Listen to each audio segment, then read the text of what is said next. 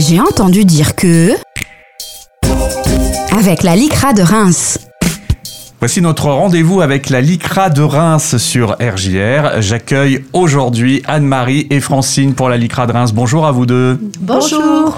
Aujourd'hui, on va parler du harcèlement. Alors, euh, comme à chaque fois, vous avez des petits témoignages à nous proposer pour illustrer le propos.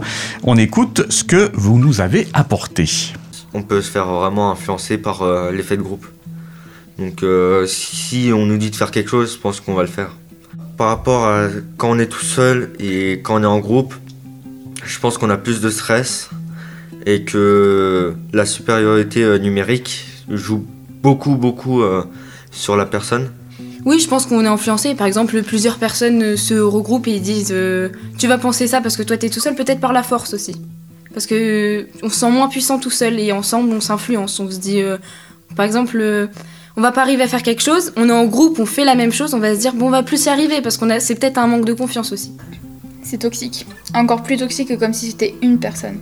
Parce qu'il y a, il y a une infinité de personnes derrière qui vont être là. C'est limite du harcèlement. Enfin, si c'est du harcèlement moral, donc euh, c'est très compliqué de s'en sortir. Alors, c'est quoi le harcèlement? Alors le harcèlement, c'est une violence répétée par une ou plusieurs personnes, qui peut être verbale, physique ou psychologique. Le harcèlement se fonde sur le rejet de la différence et sur la stigmatisation de certaines particularités. Ouais, Est-ce que tu as des exemples? Alors on peut présenter l'apparence physique, c'est-à-dire le gros, le petit, celui qui a une couleur de peau différente. Ça peut être aussi le handicap physique ou mental, par exemple le bégaiement. Ouais. Le sexe et l'identité de genre. Par exemple, quelqu'un peut être habillé comme un garçon, c'est Mm. pas pour autant qu'il a- qu'il n'est pas une fille. Et en déduire donc que cette personne ne correspond pas à ce qu'elle semble être, par Alors, exemple. on a parlé vraiment de ce que peut être euh, le, le- le harcèlement, mais quelles sont ses caractéristiques? Alors les caractéristiques du harcèlement sont au nombre de trois. Il y a la violence, donc on établit un rapport de force et de domination sur une ou plusieurs victimes. La répétitivité, ce sont des, agressions qui se répètent sur une longue période. Et l'isolement de la victime. La victime est souvent une personne faible et incapable de se défendre. Alors, en plus, s'il y a un groupe devant, on imagine que c'est encore plus compliqué de se défendre. Alors on l'a vu justement, on l'a surtout entendu euh, par ces deux jeunes gens euh, qui reconnaissent que euh, tout seul les choses ne sont pas dramatiques, mais que l'effet groupe fait que il y a, comme on avait déjà dit, un leader qui peut euh, dominer son groupe soit par la violence, soit par un certain charisme.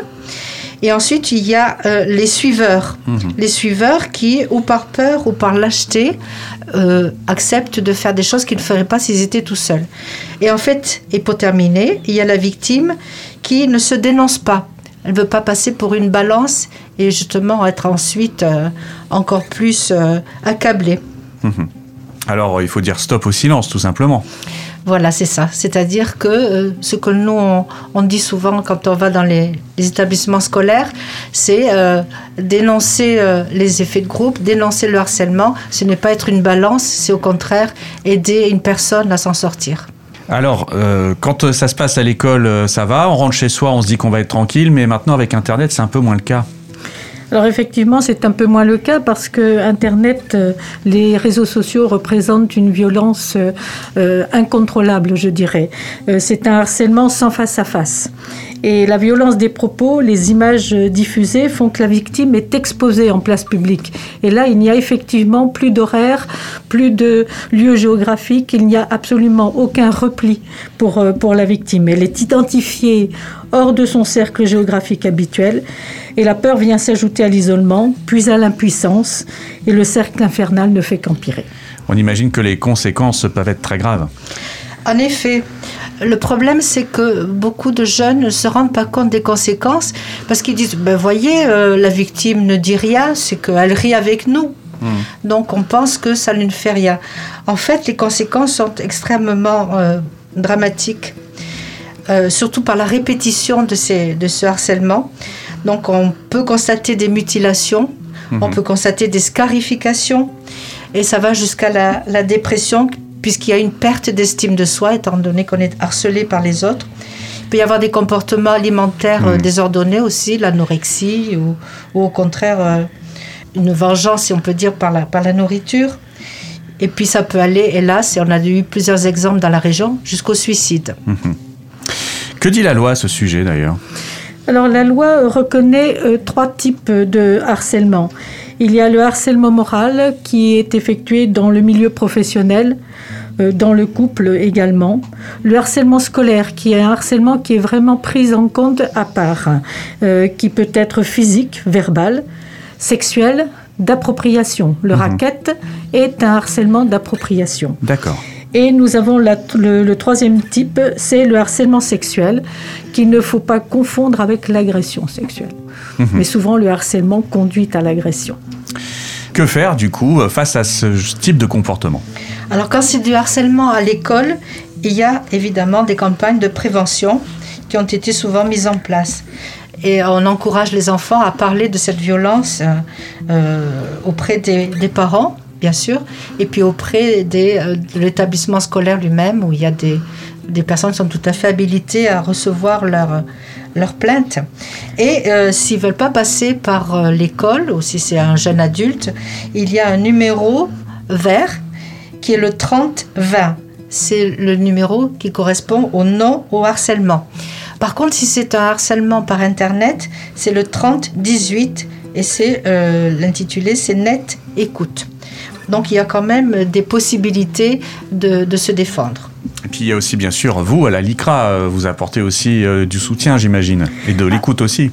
Absolument, la, la Reims euh, intervient dans les milieux scolaires euh, à titre préventif pour parler du harcèlement et parler justement de ces, ces possibilités qu'il y a de s'exprimer et dénoncer un fait de harcèlement, ce n'est pas être une balance, bien au contraire.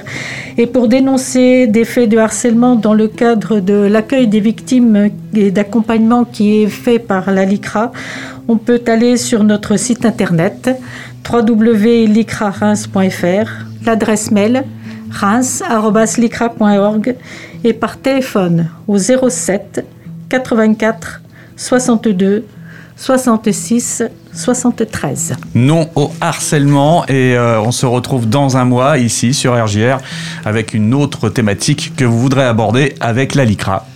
Merci beaucoup. Merci beaucoup.